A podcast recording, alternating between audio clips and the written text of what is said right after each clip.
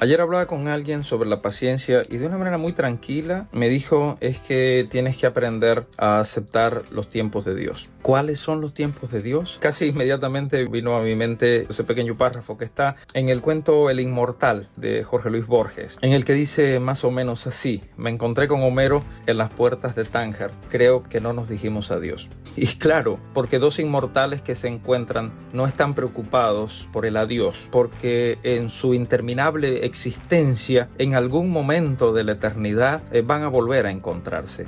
Ahora, nosotros, los mortales, sí padecemos la ansiedad que genera la inmediatez, porque tenemos problemas de tiempo. Por eso te digo adiós, porque en ese adiós existe aquella sensación mía, quizás no pensada, pero real, en la que digo quizás es la última vez, quizás no te vuelvo a ver. Existe la posibilidad de que esta sea la última ocasión en la que te estoy mirando el rostro. Originalmente nuestro adiós se decía te encomiendo a Dios que se fue contrayendo y, quedó así en, nuestra frase coloquial. Porque soy consciente de que no soy eterno, de que soy finito, de que soy limitado. Y en mi finitud y en mi espacio de tiempo limitado, tengo cosas para hacer. Cuando siento que mi tiempo eh, se acorta, entonces eso comienza a generar en mí ansiedad. No solo en tiempo de mi vida, sino tiempo para hacer cosas. Tengo un día para hacer ciertas cosas. Cuando el tiempo del mes se está terminando porque tengo cosas para pagar, me genera ansiedad. Porque yo soy consciente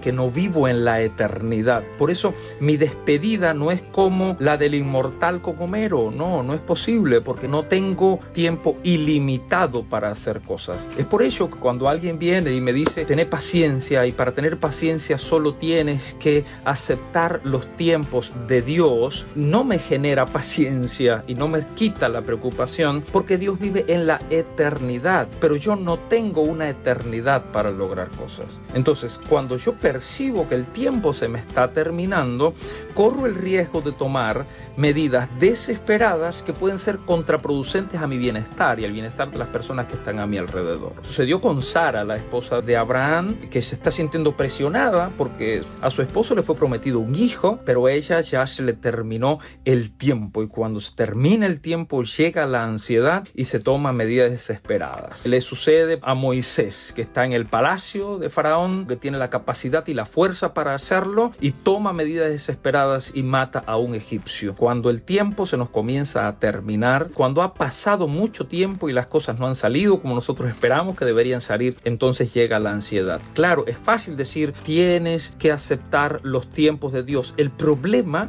es que no sé cuáles son los tiempos de Dios. Yo sé que Dios tiene tiempos o que se maneja con tiempos, pero ¿cuáles son? Son muy diferentes a los míos porque Él es el eterno, inmortal. Yo no, yo soy mortal, yo soy limitado. Que si es importante la paciencia, por demás es importante la paciencia. Está el ejemplo de, David, aquel muchacho que fue ungido como rey, pero no lo sientan en el trono de manera inmediata. Yo esperaría que lo sentaran en el trono de manera inmediata. Y me genera ansiedad ver que esto no sucede. Quizás a David también, pero en lugar de tomar medidas desesperadas, fue haciendo día a día lo que le correspondía hacer en la medida de sus posibilidades. Es decir, no dejó de hacer, se ocupó en proyectos para el presente. Y yo creo que eso soluciona mi problema de impaciencia. Ocuparme en proyectos para hoy. Basta cada día su propio afán. ¿Qué tiene para hacer? Cuidar ovejas, cuida ovejas. Tocar el arpa, toca el arpa.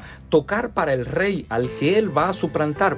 Va y toca para el rey. Va a pelear contra Goliat, pelea en el ejército todo esto mantiene a David activo y lo mantiene en camino al proyecto más grande de su vida, lo mantiene en camino al trono, trono en el que llega a sentarse eventualmente. Si entendemos la paciencia como una espera vacía y hueca, esa misma espera vacía y hueca nos va a terminar desesperando, llenándonos de ansiedad, porque el que espera en la nada termina en el caos, termina sin resultados. Considero que la paciencia es activa, es dinámica, no se sienta a esperar, que la paciencia actúa sin desesperación, porque eso ayuda a manejar mis niveles de ansiedad. Por ejemplo, si Edison no hubiese tenido la paciencia de comenzar nuevamente, y alguien me diría, no, eso, eso no fue paciencia, eso fue perseverancia. Es que no entiendo la paciencia y la perseverancia como conceptos separados, sino complementarios. No podría ser perseverante si no soy paciente. Ahora puedo disfrazar la paciencia sin ser perseverante. Porque si después de 100 intentos de Edison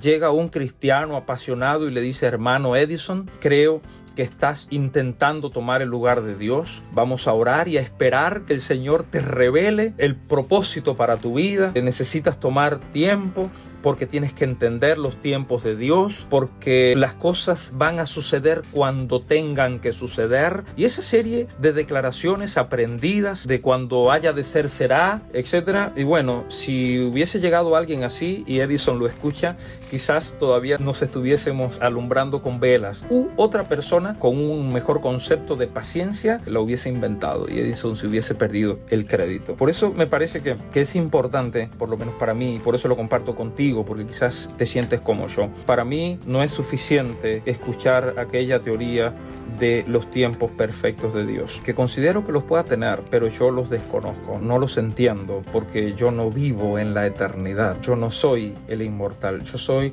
un simple ser humano que tengo 70 u 80 años para hacer un montón de cosas que quiero y que necesito ocuparme en ellas, porque mientras me ocupo, tengo muchísimas promesas de un Dios que dice que va a caminar conmigo, que va a ayudarme en mi día a día y me dice que no esté ansioso, que si yo me ocupo en lo que me tengo que ocupar, Él se va a encargar de aquello de lo que yo no me puedo ocupar. Por eso el día más importante de mi vida es hoy porque, como dijera Eckhart Tolle, cuando la esperanza futura domina de manera constante nuestro pensamiento, entonces nuestro presente comienza a desaparecer.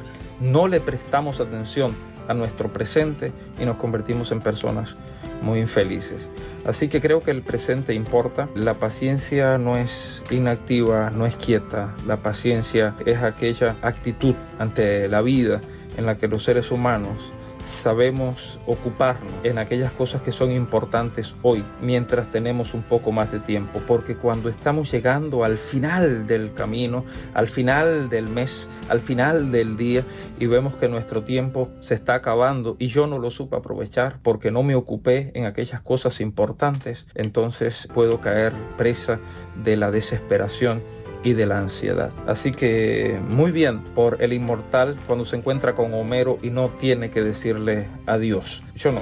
Yo soy un simple mortal. Creo que mi paciencia es bastante limitada porque mi tiempo también también lo es. A veces disfrazamos nuestra inactividad de falsa consagración y decimos, bueno, ya yo no me ocupo más, no me voy a preocupar, se lo dejé a Dios, que Él se encargue. Eso puede parecer muy cristiano, pero creo que es bastante irresponsable, porque los seres humanos necesitamos aprender a ocuparnos de aquellas cosas que nos corresponden, con paciencia, con perseverancia y sin mucha ansiedad. Como dijera Mario Alonso Push, que ya saben que me gusta mucho, la vida es, es simple, pero no es fácil. Así que por ello creo que tenemos que prestarle eh, muchísima atención.